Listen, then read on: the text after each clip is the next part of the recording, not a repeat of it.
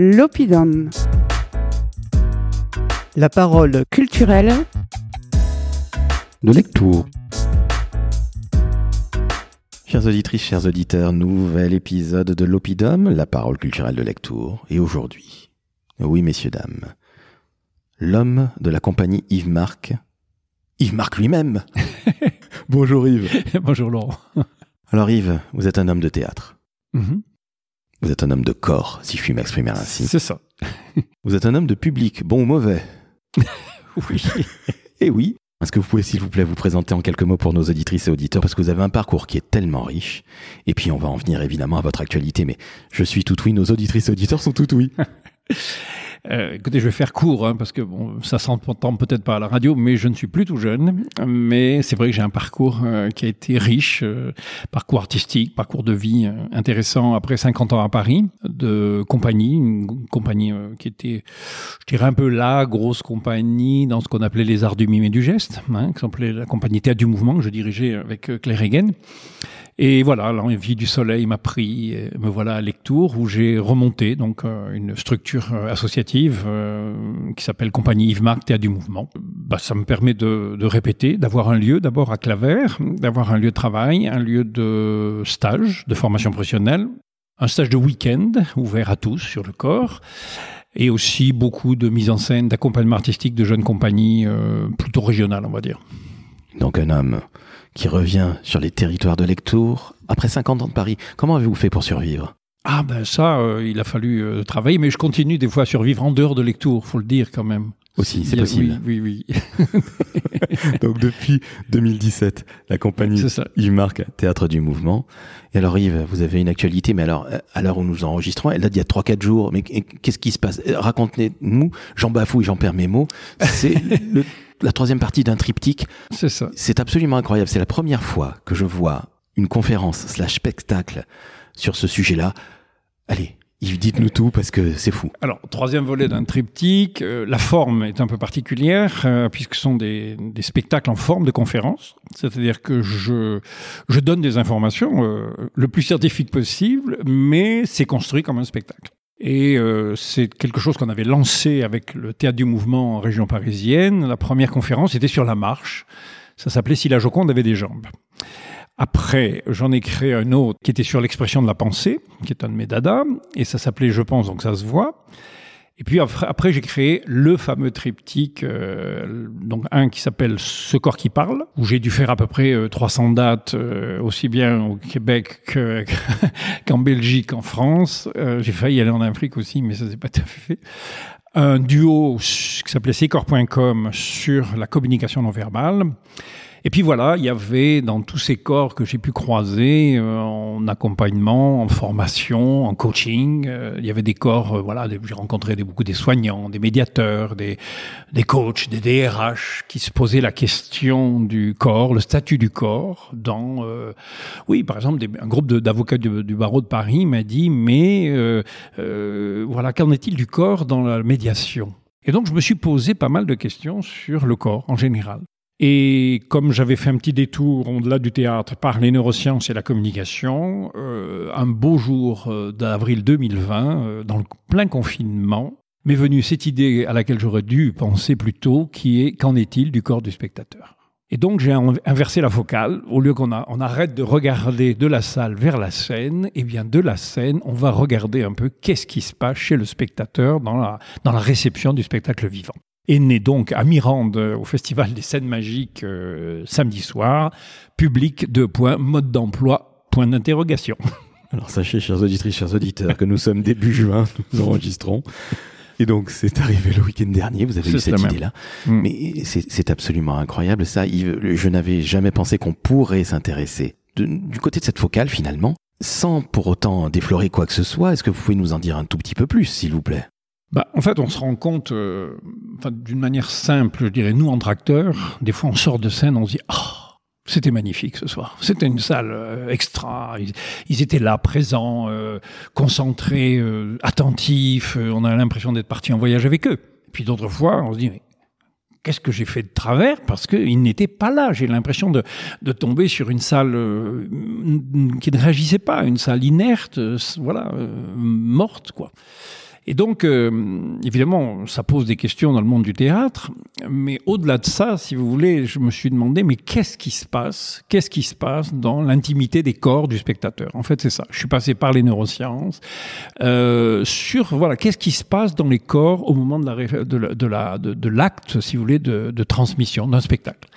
Donc, c'est des histoires de, bah, vous connaissez le mot l'empathie on est en empathie ou on n'est pas en empathie, on est associé à ce qu'on fait ou on peut être dissocié, on peut être euh, en présence avec soi-même, en présence avec les autres ou pas. Euh, donc je dirais que le spectateur a un peu le choix de se relier à la scène ou non. Hein, s'il est dans l'intention d'être spectateur, ou si juste avant que ça commence, il est encore en train d'envoyer ses SMS avec son portable, et là, il prend ce qui vient quand ça vient. Mais voilà, moi, je, suis, je prône une certaine éducation du spectateur en disant, mais écoutez, soyez présent. Vous devez, vous devez valoriser ce moment sacré du spectacle présent, du spectacle vivant entre une salle et une scène. C'est ça. Alors c'est absolument passionnant, c'est parfois plus facile à dire qu'à faire parce que vous l'avez dit vous-même, les téléphones viennent euh, souvent euh, jouer de, mauvais tours, même pendant une représentation. Mm. Qu'est-ce que vous donneriez comme conseil? Encore une fois, je suis pas là pour déflorer quoi que ce soit parce qu'il faut aller voir euh, alors la conférence, mais allez euh, un petit teaser s'il vous plaît, Yves. Puisqu'il fallait être provoquant, puisque quand même il y a une certaine provocation, un clin d'œil provoquant de dire tiens on va interroger euh, la qualité du spectateur, c'est quand même un peu gonflé quoi, un acteur qui vient dire écoutez vous spectateur vous êtes bon, vous êtes bon, enfin, voilà. Euh, mais par contre, je, dans ma provocation douce et très amicale, je propose des pratiques. C'est-à-dire que je descends de scène, je vais dans le public, je ferme les, je demande au public de fermer les yeux et je leur fais sentir un certain nombre de choses dans leur corps. Euh, et après, je reviens sur scène. Voilà, on a été dans un certain état de corps. Et puis moi, après, je vous ai fait un monologue dramatique, euh, voilà, Racine, ou alors je vous ai fait une chorégraphie, je vous ai fait, je vous ai fait ça. L'état de corps dans lequel vous étiez, vous a-t-il mis en, en résonance avec la scène ou pas? Globalement, c'est ça. Double provocation. Ah, écoutez, j'en suis euh, un peu abasourdi, c'est absolument passionnant. Oui, bah, en tout cas, ça m'a passionné moi, je sais pas, mais, enfin bon, le, spectateur, a, les spectateurs ont très bien réagi à Mirande et je pense que ouais, c'est un spectacle qui devrait, j'espère, tourner, peut-être Avignon l'année prochaine, Paris peut-être, je sais pas. En tout cas, j'ai envie qu'il vive parce que c'est vrai que c'est un point de vue euh, un peu particulier. Très original en tout cas. Hein. Original. Au début, je l'avais pensé un peu provoquant, mais il est surtout très amical et très euh, très, très, c'est un remerciement aux spectateurs d'être là. Exactement, c'est ce que j'ai voulu dire. À la période du virtuel, après le Covid, euh, on dit mais spectateurs, c'est un miracle chaque fois renouvelé quand même. Vous êtes là ce soir, c'est extraordinaire, vraiment. Merci d'être là. Yves, vous sentez qu'après le Covid, qui était déjà il y a trois ans, pile poil, rappelez-vous, vous sentez que c'est encore difficile de faire venir le public dans les salles? Ah, il y a des salles qui souffrent. Hein. À Paris, entre autres, les salles souffrent. Disons qu'en province, euh, l'action artistique, l'action culturelle fait que ça passe par des structures euh, qui se donnent les moyens de communiquer, de faire venir du monde. Mais je sais qu'il y a des, petits théâtres privés à Paris qui souffrent. Moi, j'ai des amis qui, ont joué là récemment, qui me disent, bah, quand on remplissait, maintenant on est à demi-salle. Ça reste vrai. Tant de remonter la l'énergie, la, dynamique, hein, parce que les gens ont, vu qu'en fait, ils pouvaient avoir une, une activité culturelle euh, en restant chez eux, avec le cinéma, euh, les, les, les, nouvelles technologies, Internet et tout ça, et, les, les, nouveaux, les nouveaux systèmes de, de, de, communication. Donc en fait, le théâtre en tant que en tant qu'acte vivant, euh, ils se sont rendus compte, bon, ils ont pu faire semblant de s'en passer, mais en fait, c'est pas vrai. On ne s'en passe pas il y a des expériences scientifiques qui ont été faites que, par exemple, entre, euh, enfin, j'en parle dans mon spectacle, mais il y a une expérience scientifique qui a été faite de, de un groupe de spectateurs qui voit une chorégraphie live et un groupe, le même, un autre groupe de spectateurs qui voit la chorégraphie sur petit écran. L'activité électrique cérébrale et corporelle est divisée par quatre. C'est-à-dire l'impact perceptif et, de, et, et sensoriel est divisé par quatre. Donc ça veut dire, euh, non, la télévision ne remplace pas le spectacle vivant. Il ne le remplacera jamais. Il ne le remplacera jamais. D'abord parce qu'il y a des acteurs, et puis c'est leur métier, et ils donnent leur vie à ça. Et je, je parle quand même un peu des acteurs dans mon spectacle. Je leur dis voilà, on passe notre vie, à, on dédie notre vie aux, spectateurs. Donc quand il y a plus de spectateurs, on est un peu malheureux. Vous voyez ça. Ce qui fut le cas il y a trois ans. Je reviens à ces fameux trois ans, et là c'était l'enfer. Et je rappelle que vous étiez euh, qualifié de non essentiel, ce qui était absolument abominable, si je peux me permettre. Ce jugement de valeur. Yves, Revenons un petit peu en arrière, parce que vous avez une carrière absolument incroyable. On a parlé dans ce podcast de théâtre de texte. Hmm. Vous êtes plutôt sur le théâtre de corps. Hmm. Allez, dites-nous-en un tout petit peu plus, s'il vous plaît, parce que vous en avez déjà un peu parlé, mais, Oui. mais, mais, mais quelle est la différence? Parce qu'il y a une historique, il y a un historique très intéressant. Est-ce que vous pouvez nous le brosser, s'il vous plaît? Bah, disons qu'en France, il y a une grande tradition du théâtre littéraire, hein, disons euh, depuis le 18e, on va dire, mais même avant. Mais enfin, disons que depuis le 18e, ça a été, euh, ça a été quand même euh, renforcé par des auteurs dramatiques, par ceci, par cela. Et puis, il y a eu, il y a une période où le, le, le, le théâtre de texte euh, ne, ne devait être dit que par la comédie française, et que toutes les compagnies qui avaient s'exprimer autrement, en fait, ils n'étaient, ils n'avaient plus droit. Et donc est né une certaine euh, forme de théâtre gestuel, silencieux, qui a pu s'appeler mime, pantomime, qui descendait probablement de ce qu'on appelle la commedia dell'arte, théâtre euh, d'improvisation. Euh, et donc il y a eu un- une véritable expression euh, corporelle, gestuelle, de mouvement, qui est née, euh, bah, l'heure de gloire, en réalité, c'est Les Enfants du Paradis, vous connaissez ce film génial, c'est De Bureau, c'est le théâtre des funambules, c'est 1830, si vous voulez. Cette pantomime a disparu un petit peu dans sa forme, euh, voilà, le visage maquillé blanc, jusqu'à ce que Marcel Marceau la remette d'actualité euh, dans les années, euh, dire les années 50, un peu avant déjà. Mais entre-temps, il y avait quand même des, rénovateurs du théâtre qui avaient vraiment interrogé la question du corps de l'acteur. Et moi, j'ai eu la chance de travailler le mime, appelé mime corporel, par le professeur de Marcel Marceau, qui était un grand monsieur, un grand un grand poète du corps, un, grand connaisseur du corps euh, et homme politique par l'occasion, anarchiste de gauche, euh, qui, euh, qui avait lancé euh, ce travail corporel très analytique, très précis, euh, qui s'appelait mime corporel. Donc c'était un théâtre qui, qui était en silence, bien sûr, mais il avait appuyé cette expression sur des principes artistiques extrêmement forts, extrêmement puissants, reconnus. Après, c'est sûr que ce, ce théâtre, il, se, il, se, il vaut pour lui-même, mais il a surtout formé et énormément nourri les autres formes théâtrales. Moi, j'ai enseigné euh, dans je ne sais pas combien d'écoles de théâtre, d'écoles nationales. Euh, Claire Hagen travaille avec moi euh, depuis 30 ans. Elle, forme les, marionnettistes à Charleville-Mézières, à l'école nationale. J'ai enseigné euh, dans les écoles de cirque, que ce soit euh, au CNAC ou même au Lido à Toulouse. Donc, si vous voulez, le, le, cette forme de mime, ce travail corporel théâtral, a formé aussi les autres acteurs. Alors, bien sûr, ça reste une forme en soi, mais c'est aussi beaucoup plus que ça. Ça interroge, ça interroge le corps de l'acteur, qu'il soit parlant, qu'il soit acrobate, même le danseur, qu'il soit marionnettiste, ainsi de suite. C'est une formation du corps de l'acteur. Comment ça vous est venu? Alors non seulement le virus du, du, du, théâtre, mais, mais, mais, mais ça, cette passion du corps. Vous étiez un sportif aguerri. oui, enfin, dans, dans l'autre vie, euh, je m'intéressais au corps et par ma mère, qui était secrétaire artistique à Radio Limoges, j'avais, eu, j'avais été en contact avec des, beaucoup d'artistes. Et voilà, ma mère était très sportive elle-même, mais elle, était, elle avait un pied artistique, et donc voilà, j'ai essayé de relier le, le corps sportif efficace, euh, voilà, du, du corps artistique. Vous diriez que le théâtre, c'est une discipline exigeante, un peu comme les sportifs? Oui. Après, je pense que l'entraînement de l'acteur euh, est un véritable travail. Après, je dirais, ça dépend des techniques, ça dépend des acteurs et ça dépend de ce qu'ils font. Euh, l'entraînement physique de l'acteur, quand ils veulent le faire, c'est un vrai boulot, comme l'entraînement vocal de l'acteur. Après, l'acteur qui s'est formé en école et qui attend que son téléphone sonne pour jouer dans telle ou telle pièce n'a pas d'entraînement et euh, ça, ne, ça, ne, présente pas d'intérêt. Pour moi, je veux dire, l'acteur, euh, la discipline, elle vient avec l'entraînement. La technique corporelle, et elle, elle ne, enfin pour moi, je suis spécialiste plutôt du corps et pas de la voix, quoique je parle et je chante un peu, mais ça fait partie pour moi vraiment profondément de l'entraînement d'acteur. Et c'est pour ça que j'accueille des acteurs en formation euh, chez moi ici à Lectour. Est-ce que ce côté enseignement qui vous caractérise depuis euh, un certain nombre d'années, finalement, ça s'explique aussi par cette envie, euh, que depuis toujours, vous avez envie d'être professeur, ou en tout cas d'enseigner, de transmettre euh, Je dirais pas ça exactement comme ça. Euh, j'ai été sportif, euh, niveau petit, enfin niveau régional, on va dire. Euh, mais j'ai eu la chance de faire mes études, de commencer mes études à Paris en 68. Et là, tout était possible.